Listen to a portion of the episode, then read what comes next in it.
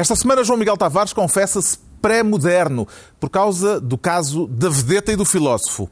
Pedro Mexia declara-se sem tinta por não ter candidato presidencial em quem pôr a cruz.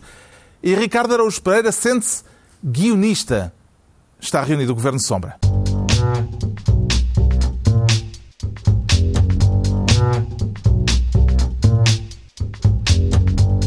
Ora então, viva, sejam bem-vindos, tanto os que estão cá como os que estão do lado, de do Atlântico. Alô, Ricardo, como é que está a sobreviver longe do milagre económico português?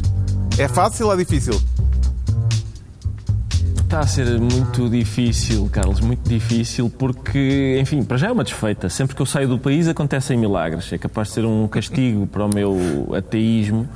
Uh, e não, não, não consigo. Eu, quando eu saí do país, estava, o desemprego estava alto, nós não conseguíamos cumprir o déficit e a dívida aumentava. Que milagre é que aconteceu entretanto? Eu não, vamos falar disso mais adiante. Daqui a pouco já vamos tratar o milagre económico anunciado pelo Ministro da Economia. Uh, foi apenas um dos factos de uma semana particularmente agitada e rica em acontecimentos. Vamos falar então do milagre mais daqui a pouco, mas antes vamos ao que verdadeiramente interessa. Um assunto de Estado que até já mereceu o mais vivo repúdio por parte do Conselho de Ministros. A ofensa do presidente da FIFA a Cristiano Ronaldo, tratado pelo Conselho de Ministros. Que naturalmente é motivada por um uh, forte sentimento de revolta. Uh, que tive e penso que é comum a todos os portugueses ao ver uh, a cena lamentável que se passou com o Sr. Presidente da, da FIFA it. Joseph Blatter indignou o país e o caso chegou mesmo ao Conselho de Ministros. Depois, uh, Cristiano Ronaldo respondeu, como sabe, com uma continência militar e é por isso que o João Miguel Tavares quer esta semana a pasta de Ministro da Indignação. Indignação justificada ou injustificada, João Miguel Tavares? Eu, eu acho que as imagens falam por si. As pessoas certamente já viram aquilo. Nós estamos a falar de um senhor de 77 anos que esteve a fazer figura de parvo de uma de uma plateia respeitável, sendo que nada daquilo que ele fez tem a menor graça. Aquilo foi que a dança do robô. Pá, aquilo estava aqui a imitar o Cristiano Ronaldo. As desculpas dele depois não atenuaram o caso? É, quer dizer, não, eu não percebo é onde é que há não, caso, é caso, tirando o facto dele, dele estar a fazer figura do urso. ele dizer... disse, em relação ao Ronaldo, disse, uh, uh, referiu-se a ele como o outro, o outro por contraponto ao Messi, e também fez uma alusão ao que gasta em penteados, em cabeleireiro. Certo, foi, foi infeliz e, sobretudo, mas quer dizer, é daqueles casos em que é uma piada falhada, uma piada física falhada, o senhor está mesmo a fazer uma figura triste e de repente toda a gente lhe cai em cima, mas a nação, eu vi mais indignados aqui do que na manifestação da CGTP. eu estou indignado com tanta indignação, porque, quer dizer, eh, ouçam, nós, nós estávamos a ouvir Marcos Guedes. Marcos Guedes sobre o caso de Blatter. Blatter. A pantomima que o senhor ensinou foi uma triste figura que, sem reservas, merece o nosso repúdio. Marques Guedes sobre o caso do Jornal de Angola. Sobre o caso do Jornal de Angola.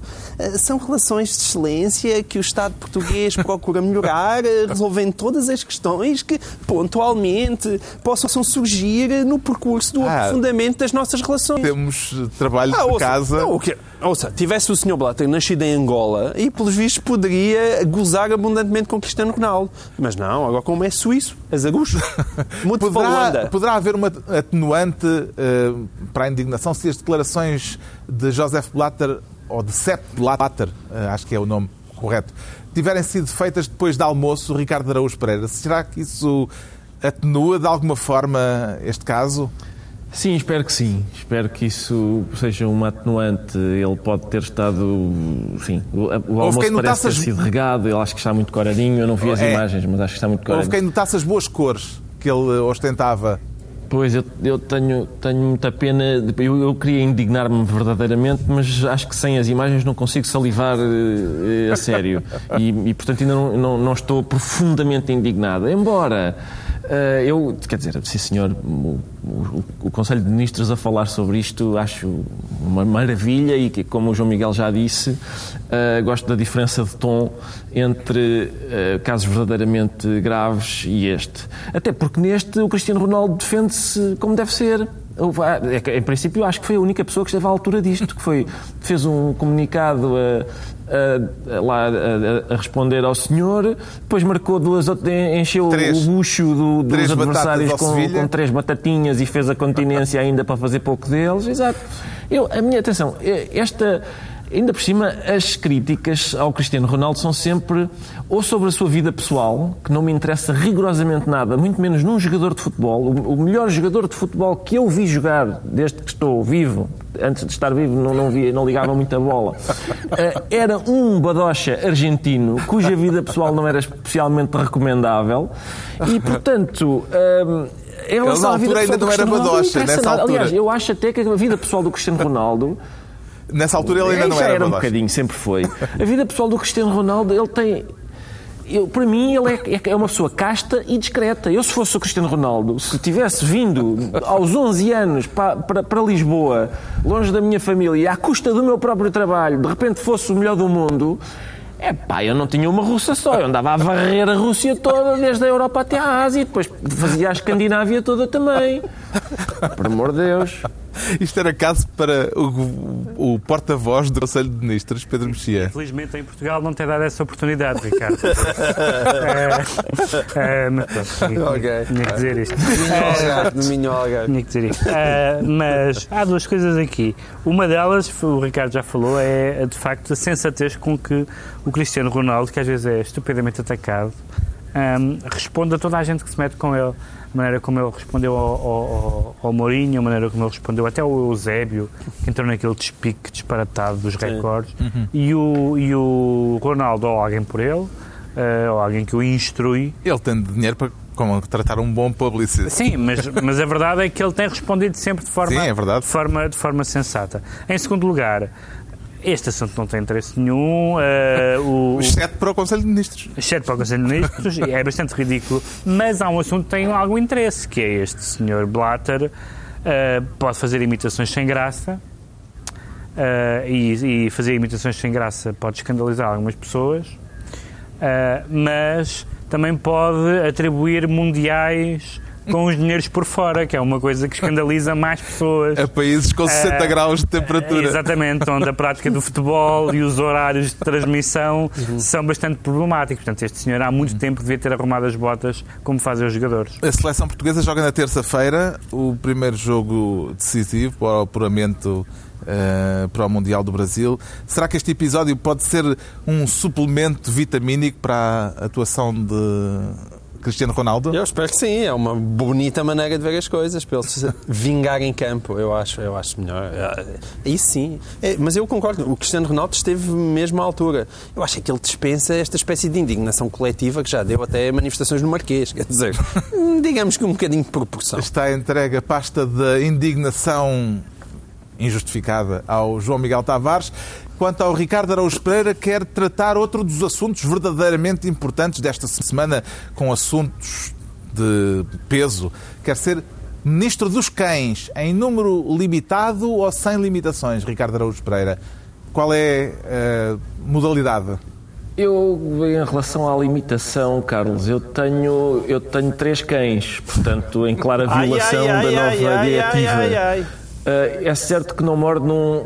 Sim, eu não moro num apartamento, mas a lei fala em prédio urbano e a definição legal de prédio não é exatamente a definição comum de prédio e, portanto, não sei. Eu tinha, aliás, eu tinha quatro cães, mas infelizmente morreu um e foi, foi, foi muito. Foi, reforço infelizmente para mim, porque, porque eu adorava o bicho, e para, para a televisão portuguesa, porque é um animal que tinha feito de atum num sketch, aliás, tinha feito magnificamente de atum, em, e lambia a cara do Zé Diogo, inclusivamente, de uma forma, sem, sem mostrar qualquer repugnância, portanto, era um bicho que tinha talento para a representação. Agora, eu acho que esta, eh, esta intenção de limitar, de ir mexer em casa das pessoas, eh, acho que vem no momento certo, porque eu gostava de, de presenciar a cena em que o fiscal toca à campainha e diz: Minha senhora, como sabe, o déficit está difícil de controlar, a dívida sobe todos os dias e o desemprego está muito alto. Ora, um, dois, é. O Bobby e o Pantufa podem ficar. Agora, o Piruças, desculpe. Não, o país não vai lá se a senhora mantiver esta brincadeira assim. E são os Vejo- grandes temas, não é? Vejo, portanto, que dá eh, relevância a esta decisão que, pelos vistos, não foi ainda tomada. Ou seja, houve aqui, aparentemente, eh, uma tentativa de fazer com que eh, a notícia fosse tornada pública sem ainda ter havido uma decisão definitiva. Como é que vê a- aquilo que a ministra veio dizer, acho que pá, aí umas 36 horas depois eh, da notícia ter sido publicada, que ainda não era verdadeiramente para levar a sério. Ora bem, vamos lá ver. Eu, eu- isso também me agrada, porque significa que estão a fazer coisas que não são bem para ser levadas a sério. Parece que está a ser, está a ser, está em estudo há um ano. Acho que há um ano está em estudo se se mantém a lei anterior que permite três cães por casa ou se se vai substituir pela lei atual. Que eu acho que isto é uma matéria que precisa de um ano de estudo. E sobretudo eu partir para o próximo, que é, quer dizer, enfim, eu acho que algum bom senso das pessoas sabe que se calhar ter três cães num apartamento pequenino não faz muito sentido, mas se calhar ter dois numa casa maior pode fazer. E acho eu, quer dizer, que isso é da, da- da prática das pessoas e que pode ficar ao cargo delas. Eu fico à espera do decreto que diga as pessoas agora são obrigadas a ter um cão e três canários. Uma obrigatoriedade. A reação, Além da limitação, passar para o obrigatório. A reação mais drástica veio de um deputado do CDS, quando a ministra que tem esta tutela é do CDS. O deputado João Almeida fala em fascismo higiênico, é esta a expressão. Eh, Como é que vê eh, esta desintonia dentro do CDS, Pedro Mexia? Eu, em geral, a minha, a minha tese é que eh, o fascismo é um movimento eh, nacional, nacionalista revolucionário do século XX e qualquer uso da, da palavra fora desse contexto me parece disparatado, que as pessoas falam o fascismo do antititabagismo, o fascismo de certos programas de televisão, o fascismo de tabloide e depois, de repente, aparecem uns camisas negras com braça- braçadeiras a exterminar minorias e o que é que chamamos a essas pessoas?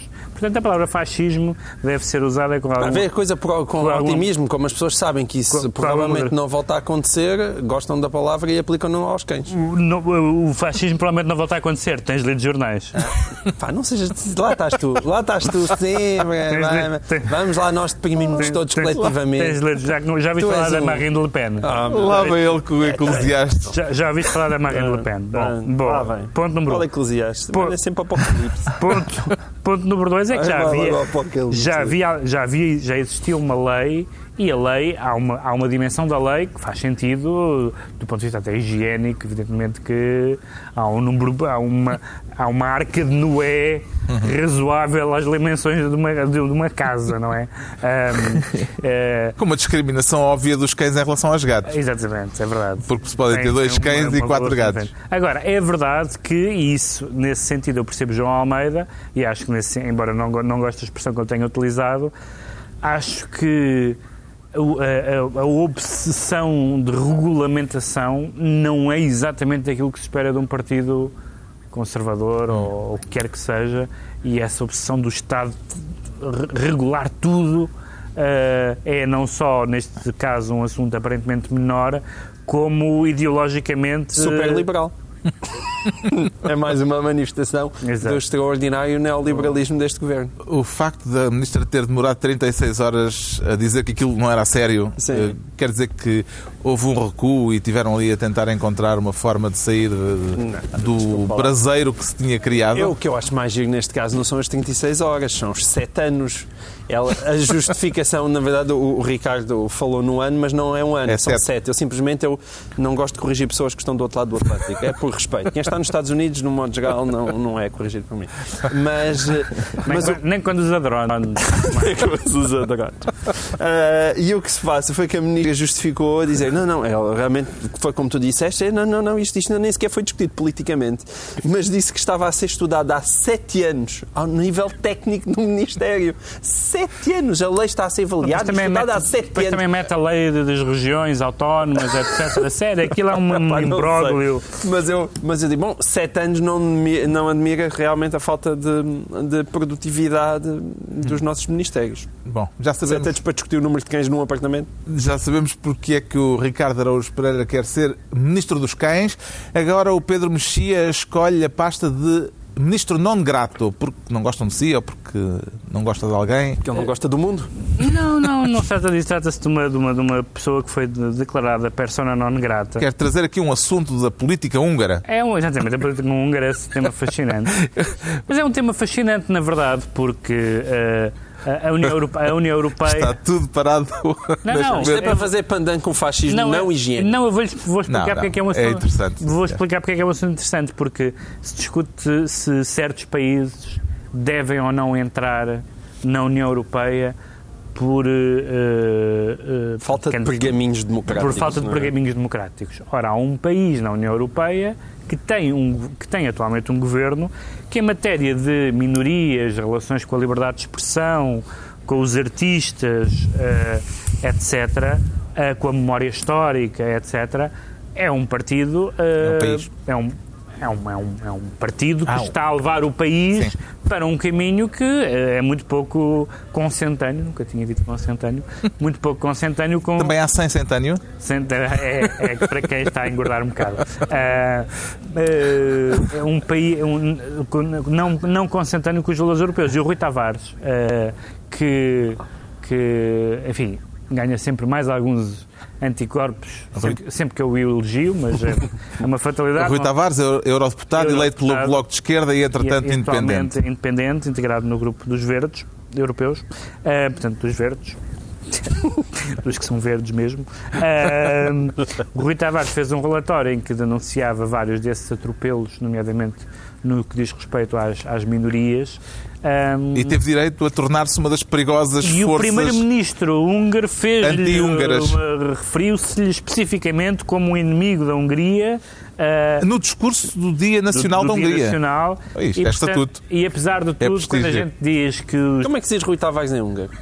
Não, Não é. investigaste isso? Nisso não investiguei. É, Mas eh, quando a gente diz que os deputados europeus eh, são, são inúteis, eh, pelo menos em, em algumas matérias, como a liberdade de expressão eh, e como as liberdades democráticas, eles podem pelo menos ter um papel de alertar e o Rui Tavares fez isso e peço desculpa ao Rui porque eu sei que ele prefere não ser elogiado por mim, eh, embora sejamos amigos, mas, mas é prejudicial para a carreira dele, mas, mas pronto, fiquei muito contente por o Rui ser persona não grata do atual governo húngaro, que não confundo com, com, a, com a República Húngara, naturalmente. Hum, Vê isto, eh, este ataque ao Rui Tavares pelo Primeiro-Ministro húngaro como um espinho ou como uma medalha no currículo eh, do Eurodeputado Rui Tavares? Tendo em conta o Miguel currículo húngaro. Tavares.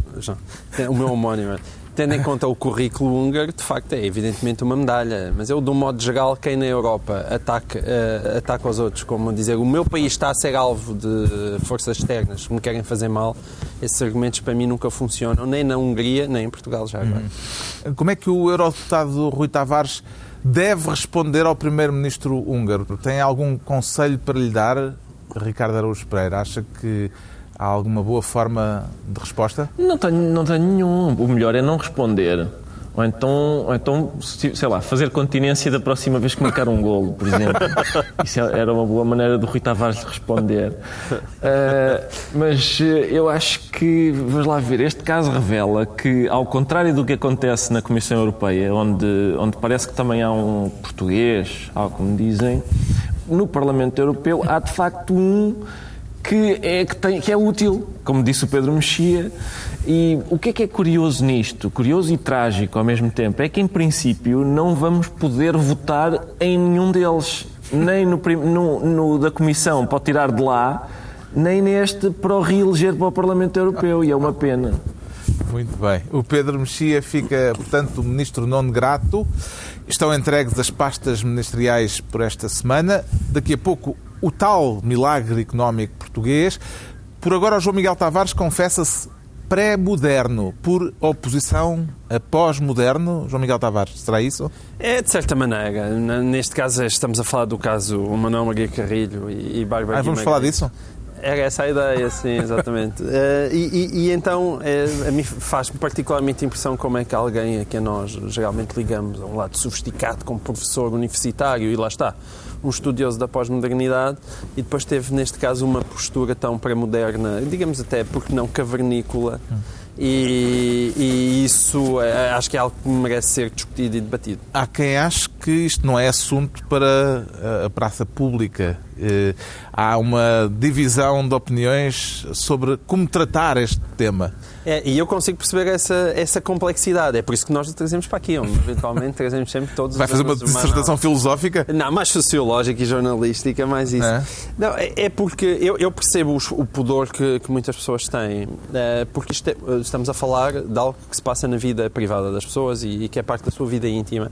Mas convém hum, recordar, por respeito até, até quem é vítima de violência doméstica, que o crime de violência doméstica é um crime público e que, portanto, quando nós temos aquela tendência de dizer, como diz o povo, que entre marido e mulher não se mete a colher, na verdade, em certos casos, deve-se meter a colher.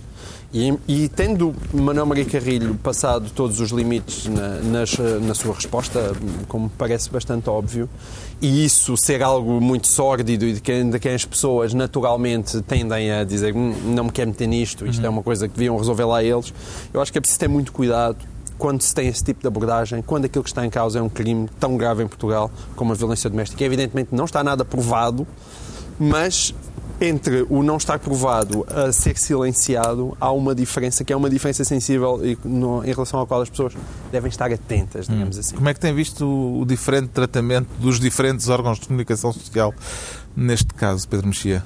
Deixa-me começar por dizer que eu acho que, que esta linga-liga acontece porque as ideias deram lugar à gelatina opinológica e a meritocracia à ruminação idiotológica. Isto é uma citação do último artigo de Manuel Maria Carrilho no Diário de Notícias. Desta quinta-feira? Desta, desta, desta semana. Uh, e eu acho que há três, há, há três dimensões que para Como é que é a ruminação idiotológica? Idiotológica, a ruminação idiotológica. Isso é um neologismo? É capaz de ser. Uh, há, há três dimensões nesta história muito diferentes para mim. Uma é um casal, ainda que de celebridades, uh, uh, vai -se, separou-se, vai se divorciar. Isso não me interessa, a mim, como cidadão, e não, e não me faz falta que um jornal que eu leio e de que eu gosto de ler noticie. Uh, ponto número um. Ponto número dois, um caso de violência... Nem quando esse, nem quando esse casamento uh, foi público até em circunstâncias políticas, uh, só para dar um, um exemplo. Não, não, não. Não, okay. não. À partida não. Ponto número dois, violência doméstica. Violência doméstica trata-se de uma, uma, alegação de violência doméstica, mas uma alegação de violência doméstica, no caso de uma figura pública, eu diria que, se isso me chegasse numa redação, eu diria que valia a pena falar disso. Não dar duas páginas, hum. não fazer disso uma rubrica diária, não dar capas, mas não fazer como o público fez, foi ignorar totalmente o assunto. Ou seja, entre o excesso do DN e o silêncio do público, parece-me que deve haver uh, alguma, algum meio termo. E o terceiro ponto tem a ver com... Não é o Correio da Manhã, o meio termo. Não sei, eu não, eu, não, eu, não, eu não li o Correio da Manhã. Mas o terceiro, o terceiro ponto tem a ver com, e isso sim eu acho que modifica ligeiramente a questão, tem a ver com as declarações de Manuel Maria Carrilho, que não só apenas, digamos, se defendeu e deu a sua parte, porque evidentemente a maioria da opinião pública estava contra ele, uh, mas fez certo tipo de acusações, contou certo tipo de histórias íntimas do passado, que podem ou não ser verdade, mas que em todo o caso são de uma inacreditável baixaria. A, a, a Ana Sá Lopes uh, escreveu um texto, um editorial invulgarmente violento no, no I, em que ela dizia que, porque se falhou, falou também de quem, de quem é que era doente mental e ela escrevia que, um, que, que, não, que não sabe quem é que é doente mental, mas que a falta de caráter também é uma forma de, de doença mental. E infelizmente, Manuel Maria Carrilho, desde uma vez que todos estão lembrados, uh, uh, se referiu ao casal ventoso uh, num, num debate com Moraes Charmento, o qual tinha tido uma história com, de toxicodependência e lhe tirou aquilo à cara num debate, uh, mostrou que é uma pessoa que, do ponto de vista, não faço ideia do que se passou no casal, eh, o Não no tom, ventoso. O tom. Como? Não no ventoso. Não, não. Esse ainda menos. Não, esse sabes o que se passa. Esse, esse, não. Sim, Esse sabia. Tinha fontes, mas, mas, eh, mas não sei o que se passou neste casal em concreto, mas sei que eh, há uma coisa que para mim é notícia, para mim é notícia e que para mim é reveladora de mau caráter e eu raramente digo isto sobre pessoas que não conheço, mas este tipo de comunicados, as coisas que ele disse sobre as eh, acontecimentos que, que se terão passado a- a Bárbara Guimarães há uns anos, o o que ela faz, o que ela toma, o que ela.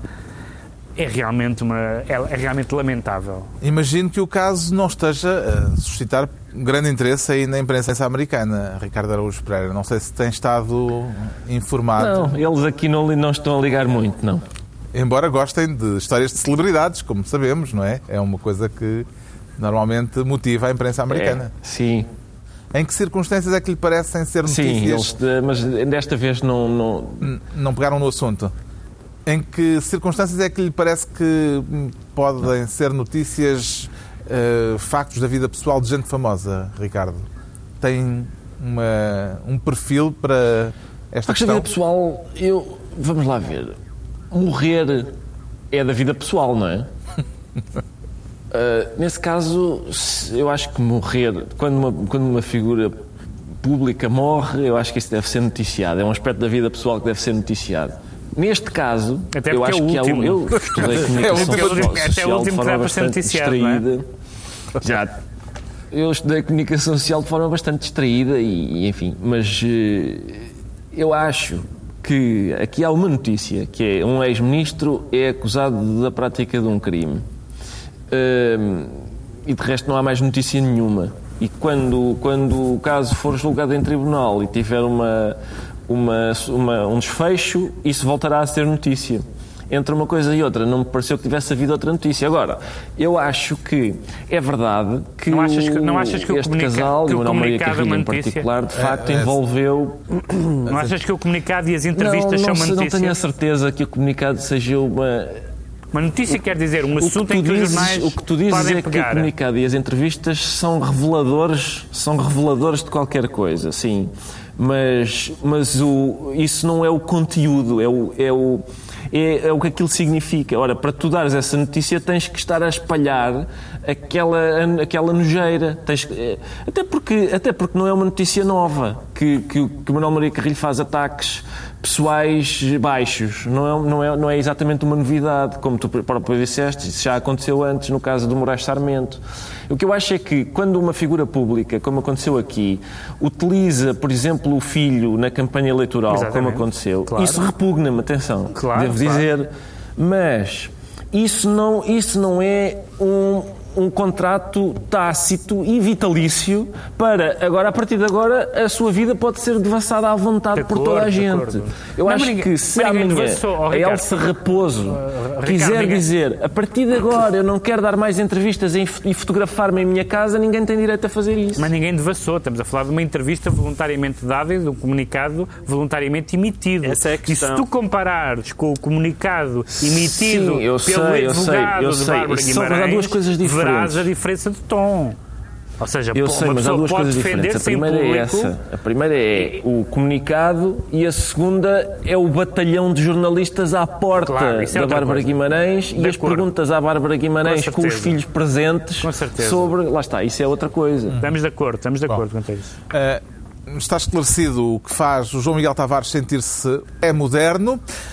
Deixamos este assunto. eh, está esclarecido eh, como é que ele é tratado aqui. Agora, o Pedro Mexia declara-se sem tinta. Não me diga que está a ser vítima de um corte nos consumos intermédios também, Pedro Mexia. Estou, mas não quero falar nisso. Ah, mas ah, eu, eu, eu ah, arranjei esta E formulação. para que é que lhe falta a tinta? Vá. Ah, Arranjei esta formulação como uma homenagem a Manuel Monteiro, que é uma coisa que eu raramente faço. Lembram-se daquele episódio de É Manuel preciso primeiro dizer que é Manuel Monteiro.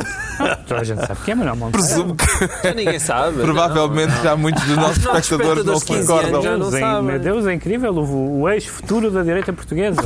Bom, Manuel Monteiro, quando estava em conflito interno com Paulo Portas e foi, houve uma votação para a liderança da- do, do- do grupo parlamentar, salvo erro, teve, o episódio do, teve um fam- famoso episódio da caneta, em que entrou na cabine de voto, ah, tirou a tampa da caneta e depois votou em branco. Eh, porque só houve um voto em branco e soube-se que era o dele e, e isso eh, um, motivou um, Até porque na altura acusações não eram de- muitos os deputados do CDS, portanto era fácil era fácil escrutinar. que- E acu- eh, Isso. eh, isso levou a acusações de, enfim, de, de uma, de um ato de circense hipócrita. E eu estou quase na posição de Manuel Monteiro, porque, eh, embora faltem dois anos para as presidenciais, eh, na, na- na metade ideológica em que eu voto, quando voto, aliás, nas presidenciais nunca votei, mas pronto, supondo, supondo que, que, que- que vote, eh, a minha metade a minha metade ideológica que é o centro-direita está absolutamente eh, apetece-me realmente tirar a tampa mas depois não usar a caneta Mas não é por falta de hipóteses, porque Não é por falta de fala-se de Marcelo, é por- Durão, Santana também é referido como possibilidade. Falemos desses três para não falar depois de uma série de, outros, de outras hipóteses mais ou menos patuscas. Pá, pa- Santana é patusco. Sim, está bem. Santana já é Tá bem, patusco. tá bem. quer dizer, Santana já é o problema patusco. é que tu, se, tu, se tu fores exigente na patusquice, sobram para aí um e meio. Eh, eh, hum, Durão Barroso pode alegar como ponto alto da sua carreira o a sua passagem pela, pelo Ministério dos Negócios Estrangeiros e pelos acordos eh, angolanos. Depois disso, alegar a sua passagem por Primeiro-Ministro, como Primeiro-Ministro, está quieto. Como Presidente da Comissão Europeia, é melhor não falar nisso. Portanto, não percebo a que título é que Durão Barroso vai ser agora o campeão da direita e do Ele é centro. capaz é de discordar dessa formulação e Não, achar que passar eu- pela eu- Comissão Europeia Exato. é relevante e o prestígio importante. internacional. Sim, o está prestígio bem. E o internacional prestígio, é uma coisa e o bonita. em prestígio Portugal. internacional de Freitas do Amaral quando estava na, na- na- quando foi presidente da Assembleia Geral das Nações Unidas. Ele ainda não pode sair à rua hoje em dia. Quem é o atual Presidente da Assembleia Geral das é Nações Unidas? Não é igual. Mas, há- mas, mas, mas o prestígio de Durão Barroso. Não, está bem, ouve lá. Eu, eu não. O- há, um, há um colunista, há, um, há um colunista que é o Timothy. Gartanacho que diz sempre: Eu que sou a única pessoa que defende Durão Barroso. Eu já disse isso várias vezes. Em...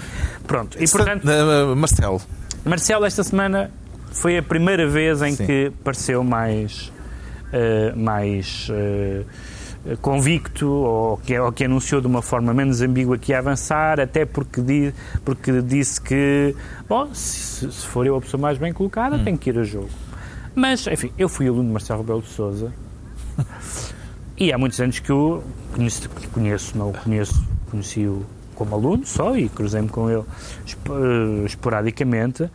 O Marcelo Rebelo de Sousa tem muitas qualidades, eh, é nomeadamente aqui na, na, na TVI um grande, um grande ah, showman, mas é um professor eh, não glorioso, mas um professor pelo menos eh, divertido. Mas eu quero um Presidente da República que seja uma pessoa de confiança. Quero saber, esta pessoa é de confiança, esta pessoa não me diz coisas diferentes. Esta Emigra. pe- esta- então emigro, pois. Emigra, esta pá. pessoa não faz joguinhos, esta pessoa não está com. ah, ah, essa fasquia está demasiado Isso não é o alta. Barack Obama, pá. e, por essa fasquia, Obama. e por essa fasquia estar demasiado. Olha, evi- há- às tantas o Ricardo anda, anda, anda pelos Oh, Estados João Unidos à Miguel, procura e de por um presidente. E por essa fasquia, e por essa fasquia estar demasiado eh, elevada, é que eu entrei sempre até hoje na cabine de voto nas presidenciais sem caneta, portanto nem fiz a onda. Quer dizer, Marcelo Rebelo de Sousa, no mesmo programa, na semana passada, em que Por é que falou, monarca. em que, em que anunciou a, a sua protocandidatura, fez em- nas suas notas, falou, por exemplo, do, de um senhor que foi campeão de, de piriquitos ondulados. Portanto, eu acho... De lado. Porque eu não faço ideia o que seja. O Marcelão é. Eu, eu, eu, eu não tenho nada contra o Marcelo. Nem contra os periquitos ondulados. Nem pá. contra os periquitos ondulados e vejo e, e leio e não antipatizo sequer com ele. Mas aquilo que eu quero de um presidente, depois, depois do atual presidente ter depauperado de tal forma a função presidencial, é alguém que a eleve. E Marcelo Rebelo de Sousa não é essa pessoa, portanto, a minha caneta vai Pronto. ficar no bolso. E à esquerda, como é que está o panorama, Ricardo Araújo Pereira? Melhores eh, possibilidades? Sente-se mais motivado? Não se vê grande coisa, Carlos. Não, não- aparentemente, a única coisa em que se tem falado é de António Costa, não é? É o nome mais falado, só que António Costa está a ver qual é o cargo que vai escolher. Tem todos à sua disposição, por ordem, por ordem crescente de prestígio, tem Primeiro-Ministro, Presidente da República, Presidente do Benfica, acho que ele é elegível também para isso, e é o topo, de facto. Ah, não sei, sinceramente não sei. Uh, Marcelo Rebelo de Sousa, já foi dito, não pôs de parte a possibilidade de vir a ser candidato. Uh, aliás, é por isso que estamos a falar disto, não é? Uh, aquela declaração foi o tiro de partida para a campanha? Isso foi. Já estamos em campanha para Sim, as porque ele presidenciais. utilizou as, as palavras míticas que abrem a gruta, que é dever moral. dever moral. Quando alguém. Haveria tanto a dizer sobre essa formulação. Não, não costuma vamos- abrir a tua gruta. Não, não vamos Dever moral não costuma abrir Não, a tua não, gruta. Não é? vamos abrir por aí. Isso, eu percebo que não. Mas, eh, mas dever moral é quando alguém diz, ai, sinto o dever moral. É, é, já, já dizer, vem a vaga de fundo. Quando é que aí- venha aí a vaga de fundo. Empurrem, por favor. Agora, naquilo que é a análise eh, em relação ao, ao professor Marcelo, eu, eu concordo. Eu não sei se não foi demasiados anos a parabenizar periquitos ondulantes. não concordo tanto assim, quer dizer, eu percebo o que o, o que o Pedro diz sobre o, o Drão Barroso, no sentido em que, para muita gente, a Europa é o inimigo e, portanto, ele está a dormir com o inimigo. Mas, Mas não, dizer, não foi isso que eu disse. eh, não, mas quer dizer, estás a dizer que que- não, é não, um cargo digo- não. prestigiado. Não, quer dizer, não. é difícil tu defenderes como Presidente da Comissão Europeia, não tem agora. Não é, disse é, isso. Não tem estatuto, ou Não, não, disse tem. isso. Não disse isso. Disse o que, qual foi a intervenção manifestamente positiva de Durão Barroso na crise europeia. Epá, ainda não caiu a Europa, já não é mau. Ah, Quer bom. dizer, Pronto. a cristaleira Então- ainda continua então no sítio. acho- acho que isso está um Ele bom autocolante. é, O, Acho que o está um Carlos Vaz Marques já está com aquele ar de que Estou com o vamos ar saltar vamos, com isto. vamos, está bem? vamos Está bem lá passar à frente. Ficámos assim a saber que o Pedro Mexia está sem tinta para pôr eh, a cruzinha no boletim das presidenciais. Agora vamos tentar entender as razões do estado de espírito do Ricardo Araújo Pereira, que se sente guionista. Mais guionista ou menos guionista do que Paulo Portas? Ricardo Araújo Pereira, em que ponto é que se situa? Mais, sinto-me mais. eh, Sinto-me mais porque. E é fácil sentir-me mais porque aquilo que ele apresentou não é bem um guião. Não chega a ser um guião, não é uma sinopse sequer, nem sequer uma storyline, acho eu. O que, o que, o que está ali é, é o momento em que se vai bater à porta de um estúdio a dizer: Nós temos aqui uma ideia vaga para um filme que é de terror e em que, no fim quase toda a gente morre. Mas não, era giro a falarmos e tal e, e passarmos a saber se toda a gente está interessada em que, em que realmente toda a gente morra no fim. E portanto não é bem a montanha pariu um rato, até porque não é um rato, é uma daquelas ratazanas de esgoto nojentas, e- mas, é, mas é isso, é parecido. É um animal cujo feminino é sempre difícil de. E dá para perceber, portanto, que é um filme de terror. Eh, Já percebi que pelo menos tirou essa ilação a partir daquilo que foi apresentado. Sim, pareceu-me que sim. Eu, eu estive, eh, estive a ler com, com pouca atenção, mas ainda assim estive a ler aqueles pontos, aquele, aquele Com resumo morrito, Europa não é? Que o Expresso ler, fez. Exato. Disse tanto Eh, pouco nos debates. Sim, exatamente, exatamente. E Tiveste a ler, mas estavas bêbado. Fiquei, comecei- fiquei É arrepiado e aqui está calor. E, portanto, não, comecei, fiquei arrepiado, aqui está, aqui está calor e está- eu fiquei bastante arrepiado com coisas como como se- privatizações de, de serviços públicos. Ui, que horror.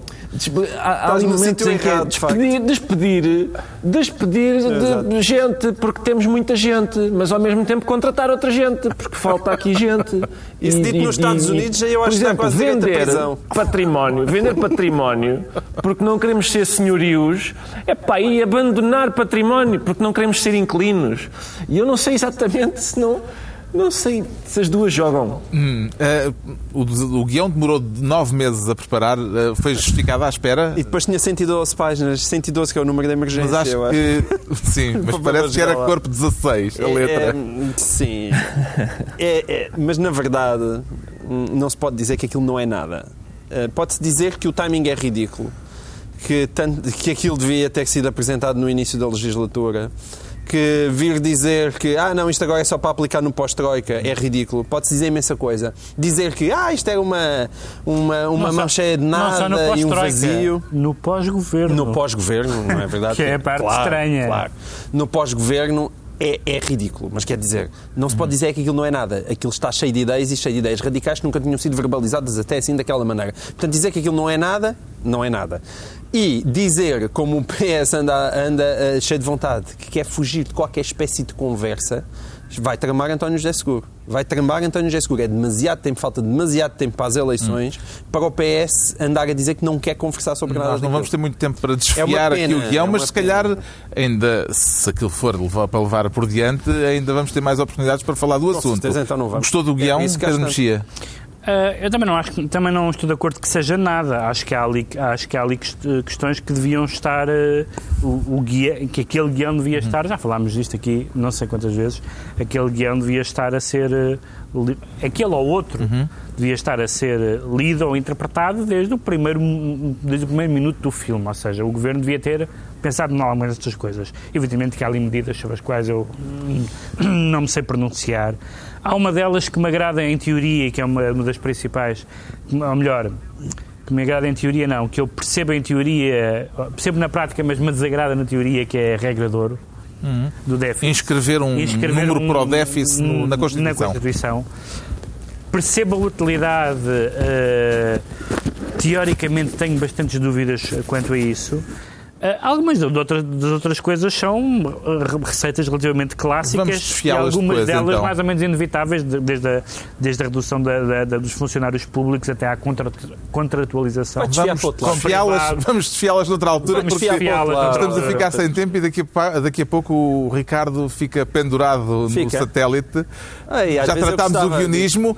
Uma frase ou duas só para o milagre económico. Uh, Ricardo Araújo Pereira, como é que viu o facto de estarmos a ver Carlos, eu milagre acho, vamos lá ver, se eu, se eu olhando para a realidade portuguesa, se dissesse, bom, estamos perante um milagre, eu desconfiava que alguém me tivesse transformado a água em vinho e, e que o milagre se tivesse operado aqui. Ah, mas eh, o milagre, vamos lá ver, um milagre é um morto levantar-se, não é? Nós, acho eu, uma coisa a sério. Agora, nós continuamos ligados à máquina e, e- e muito moribundos e tal. Não, sinceramente, não sei se, se não estaremos a embandeirar em arco, em termos de, de- de crença religiosa. Eu sobre isto só tenho a dizer uma coisa. Gozava-se tanto com Álvaro Santos Pereira, o ministro das gafes, e Pires de Lima não se anda a sair nada mal. Muito bem. Então, decretos. O Pedro Mexia decreta Yes We Can. É uma homenagem pelo facto de termos o Ricardo do outro lado do Atlântico. Não, provavelmente foi um slogan que agora foi inventado por causa do Yes We Can do, do Obama, que como, como presidente progressista e Nobel da Paz, eh, que- eh, Estás a dizer mal do Obama? claro, eh, que como progressista e Nobel da Paz tem feito algumas coisas interessantes como drones e outras coisas, e, e as, E sabe o que é que e as proporções que está a tomar isto do NSA uh, justifica essa expressão do yes we can, isto é, sim, nós ouvimos o que vocês dizem.